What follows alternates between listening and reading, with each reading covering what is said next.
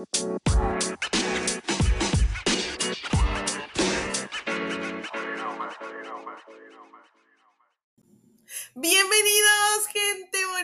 bienvenidos. Este es su café literario y pues ya estamos en el último viernes del mes del febrero. La verdad se me está yendo súper, súper rápido, pero bueno, esperemos que los 11 meses que restan los disfrutemos juntos aquí en este su programa. Yo les doy la más cordial bienvenida. Yo soy Leti Narciso y este es su café literario y de verdad que es un gusto enorme para mí tenerlos otro viernes más, otra semana más, otra semana más en este su café literario. Y pues les cuento que les traigo el día de hoy.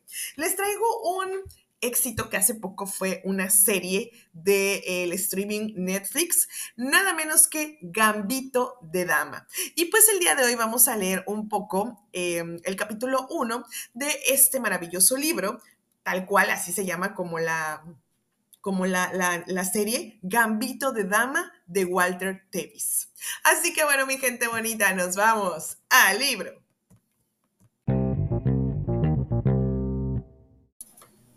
Gambito de Dama de Walter Tevis, capítulo 1. Beth se enteró de la muerte de su madre por una mujer que llevaba un portapapeles. Al día siguiente, su foto apareció en el Herald Leader. La fotografía, tomada en el porche de la casa gris de Maplewood Drive, mostraba a Beth con un sencillo vestido de algodón. Incluso entonces se le veía claramente poco agraciada. El pie de la foto decía, Huérfana tras la colisión de ayer en New Circle Road. Elizabeth Harmon se enfrenta a un futuro problemático. Elizabeth de ocho años se quedó sin familia tras el accidente, donde murieron dos personas y resultaron heridas otras. Sola en casa en ese momento, Elizabeth se enteró del accidente poco antes de que se tomara la foto. Las autoridades dicen que será bien atendida. En el hogar Matuen de Mount Sterling, Kentucky, Beth recibía tranquilizantes dos veces al día, igual que todos los otros niños, para aliviar su carácter. El carácter de Beth era bueno, pero, pero se alegraba de recibir la pequeña píldora. Aflojaba algo profundo en su estómago y la ayudaba a soportar las tensas horas en el orfanato. El señor Ferguson les daba las píldoras en un vasito de plástico. Junto con la verde que aliviaba su carácter, había otras naranjas y marrones para crecer fuerte. Los niños tenían que ponerse en fila para recibirlas. La niña más alta era la negra Jolene. Tenía 12 años. El segundo día Beth estaba con ella en la cola de las vitaminas y Jolene se volvió a mirarla con el ceño fruncido. ¿Eres huérfana de verdad o bastarda? Beth no supo qué decir, estaba asustada. Estaba al final de la cola y se suponía que tenía que esperar allí hasta que llegara a la ventana donde se hallaba el señor Ferguson. Beth había oído a su madre llamar bastardo a su padre, pero no sabía qué significaba. ¿Cómo te llamas, niña? preguntó Jolene. Beth. ¿Tu madre está muerta? ¿Y tu padre? Beth se la quedó mirando. Las palabras madre y muerta eran insoportables. Quiso huir, pero no había ningún sitio a donde hacerlo. Tus padres, dijo Jolene con un tono que no carecía de compasión, ¿están muertos? Beth no pudo encontrar nada que decir o hacer. Permaneció aterrorizada en la cola esperando las píldoras. Sois todos unas chupapollas ansiosas. Era Ralph en el pabellón de los chicos quien gritaba eso. Ella lo oyó porque estaba en la biblioteca, donde había una ventana que daba a ese pabellón. No tenía ninguna imagen mental para chupapollas, y la palabra era extraña, pero sabía por el sonido que le lavarían la boca con jabón. Se lo habían hecho a ella por decir joder, aunque su madre decía joder todo el tiempo. El barbero la hizo sentarse absolutamente quieta en la silla. Si te mueves perderás una oreja. No había nada jovial en su voz. Beth permaneció lo más quieta que pudo, pero era imposible permanecer completamente inmóvil. Tardó mucho tiempo en cortarle el pelo y darle el flequillo que llevaban todas. Trató de entretenerse pensando en aquella palabra, chupapollas. Lo único que pudo imaginar era un pájaro, como el pájaro carpintero, pero le parecía que no era eso. El bedel era más gordo por un lado que por otro. Se llamaba Shaibel, señor Shaibel, un día enviaron a Beda al sótano a limpiar los borradores golpeándolos entre sí, y se lo encontró sentado en un taburete de metal cerca de la caldera contemplando con el ceño fruncido un tablero de damas de cuadros blancos y verdes que tenía delante. Pero donde deberían estar las damas había figuritas de plástico de formas curiosas. Algunas eran más grandes que otras. Había más de las pequeñas que de las demás. El Bedel alzó la cabeza y la miró. Ella se marchó en silencio. El viernes todo el mundo comía pescado, fuera católico o no. Venía cortado en cuadritos, empanado con una corteza oscura marrón y seca con densa salsa de naranja, como aderezo francés embotellado. La salsa era dulce y terrible, pero el pescado que había debajo era aún peor. El sabor casi la hacía vomitar. Pero había que comérselo todo, o la señora Darford se enteraría y no te adoptaría nadie. Algunos niños eran adoptados inmediatamente. Una niña de seis años llamada Alice vino un mes después que Beth y la adoptó a las tres semanas una pareja de aspecto agradable y acento raro. Atravesaron el pabellón el día que vinieron a por Alice. Beth quiso echarse en sus brazos porque le parecieron felices, pero se dio la vuelta cuando la miraron. Había otros niños que llevaban allí mucho tiempo y sabían que no saldrían nunca. Los llamaban perpetuos. Beth se preguntaba si lo sería ella. La gimnasia era mala y el voleibol era peor. Beth nunca podía darle bien a la pelota. La golpeaba ferozmente y la empujaba con los dedos tiesos. Una vez se lastimó tanto el dedo que se le hinchó después.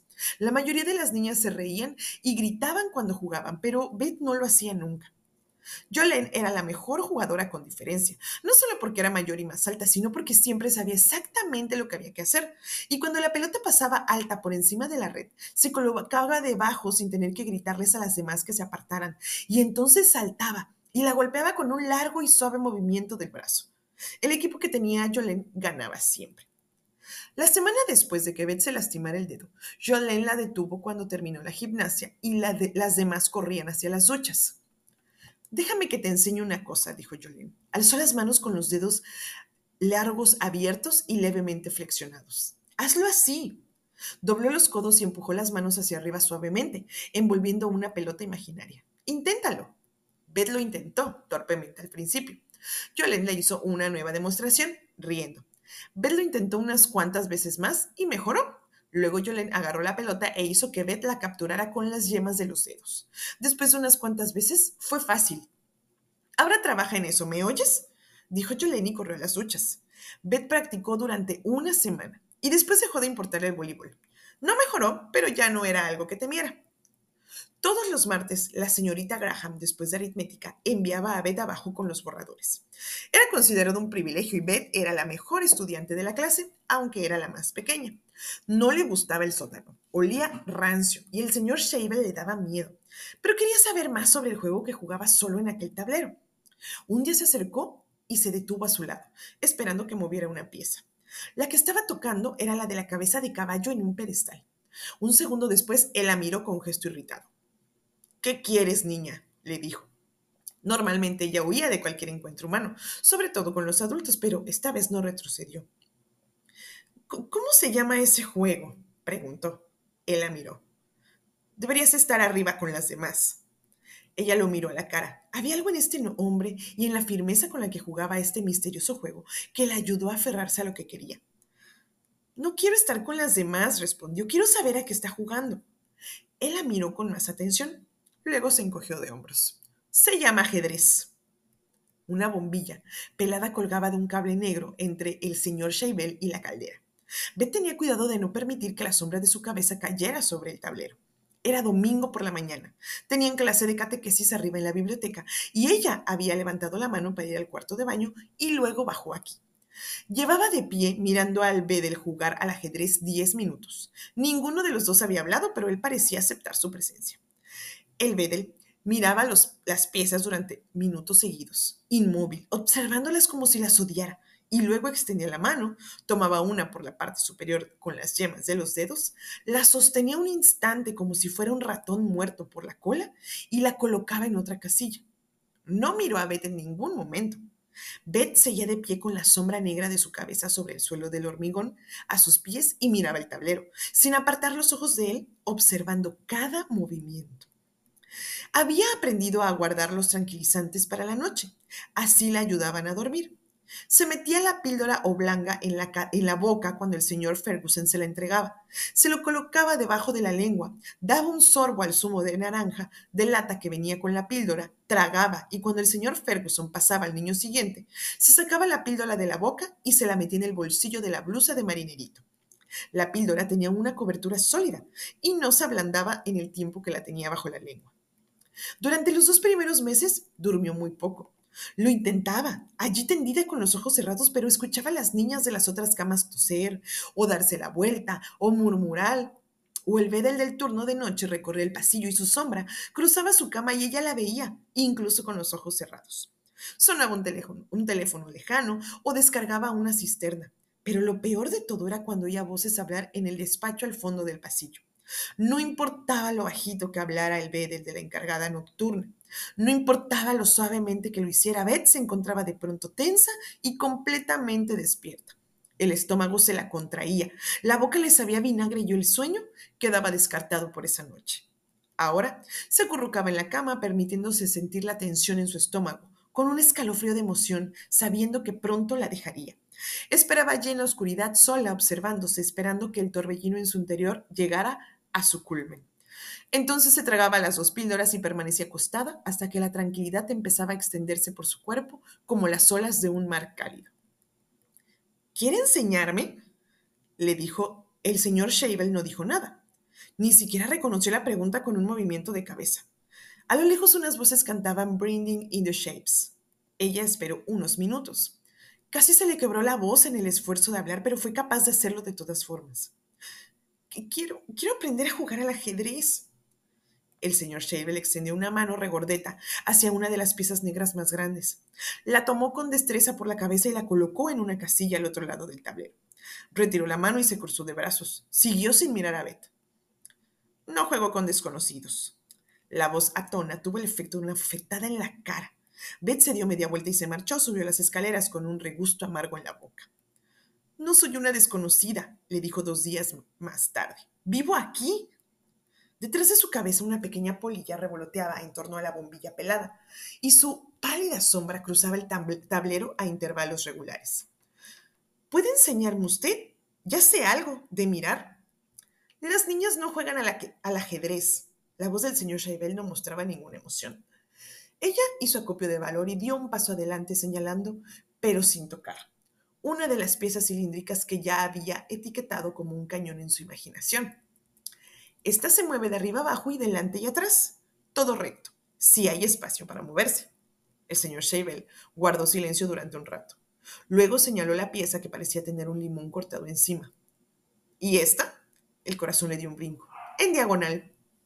Podías ir guardando píldoras tomándote solo una por la noche y quedándote con la otra. Beth guardaba las de sobra en la funda de su cepillo de dientes, donde no miraría nadie. Solo tenía que acordarse de secar el cepillo con papel higiénico después de usarlo, o no usarlo y lavarse los dientes con el dedo. Esa noche tomó por primera vez tres píldoras, una tras otra. Sintió un pinchacito en los dedos, en los pelos de la nuca. Había descubierto algo importante. Dejó que la sensación se extendiera por todo su cuerpo tendida en la cama con su ajada pijama azul en el peor sitio del pabellón femenino, cerca de la puerta del pasillo y frente al cuarto de baño. Había resuelto algo en su vida. Conocía las piezas del ajedrez y cómo se movían y capturaban, y sabía cómo conseguir sentirse bien del estómago y la tensión de las articulaciones de los brazos y las piernas con las píldoras que le daban en el orfanato. De acuerdo, niña, dijo el señor Schiebel. Podemos jugar al ajedrez. Yo llevo las blancas. Ella tenía los borradores. Era después, de, era después de aritmética y geografía. Empezaba dentro de diez minutos. No tengo mucho tiempo, contestó. Había aprendido todos los movimientos el domingo anterior. Durante la hora de catequesis le permitía pasar al sótano. Nadie la echaba de menos en la capilla, mientras que firmara, debido al grupo de niñas que venían de la ciudad. Pero geografía era diferente, le aterraba el señor Schall, quien era de las mejores de la clase. La voz de, del Bedel carecía de emoción. Ahora o nunca, dijo. Tengo geografía. Ahora o nunca. Ella se lo pensó solo un segundo antes de decidir. Había visto una vieja caja de leche tras la caldera. La arrastró hacia el otro lado del tablero, se sentó y dijo, mueva. La derrotó con lo que ella descubriría más tarde que se llamaba el mate del pastor, después de solo cuatro movimientos. Fue rápido, pero no lo bastante rápido para impedir que llegara 15 minutos tarde esa geografía. Dijo que había estado en el cuarto de baño. El señor Shell estaba de pie ante su escritorio con las manos en las caderas. Pasó la vista por toda la clase. ¿Alguna de ustedes, señoritas, ha visto a esta joven en el servicio? Hubo risitas tímidas. Nadie levantó la mano, ni siquiera Joden, aunque Beth había mentido por ella dos veces. ¿Y cuántas de ustedes han estado en el servicio antes de clase? Hubo más risas y tres manos levantadas. ¿Y alguna de ustedes vio a ver allí lavándose sus bonitas manos, tal vez? No hubo respuesta. El señor Shelby se volvió hacia la pizarra donde había estado escribiendo la lista de exportaciones de Argentina y añadió la palabra plata. Durante un instante Beth pensó que ya se había acabado, pero entonces habló de espaldas a la clase. Cinco de méritos, dijo. Con diez de méritos te golpeaban en el trasero con una correa de cuero. Beth había sentido aquella correa solo en su imaginación, pero su imaginación se expandió durante un momento con una visión de dolor como fuego en sus partes blandas de su cuerpo. Se llevó una mano al corazón y sintió en el fondo del bolsillo de su blusa la píldora de esa mañana. El temor se redujo notablemente. Visualizó la funda de su cepillo de dientes, el largo contenedor rectangular de plástico. Tenía cuatro píldoras más allí dentro, en el cajón de la mesilla de metal junto a la cama. Esa noche se tumbó en la cama. Todavía no tenía la píldora en la mano. Escuchó los ruidos nocturnos y advirtió cómo, cómo parecían hacerse más fuertes a medida que sus ojos se acostumbraban a la oscuridad. Al fondo del pasillo, el señor Barn empezó a hablar con la señora Holland junto a la mesa. El cuerpo de Beth se tensó ante el sonido, parpadeó y miró el oscuro techo y se obligó a ver el tablero con sus casillas blancas y verdes. Luego puso cada pieza en su casilla, torre al caballo, alfil, reina, rey y la fila de peones delante. Entonces movió el peón del rey blanco hasta la cuarta fila, subió el negro. Podía hacerlo, era sencillo. Continuó, comenzando a repasar la partida que había perdido. Llevó el caballo del señor Shabel a la tercera fila. Lo vio claramente en su mente sobre el tablero verde y blanco del techo del pabellón. Los ruidos ya se habían difuminado en un blanco y armonioso sonido de fondo. Beth yació feliz en la cama jugando al ajedrez.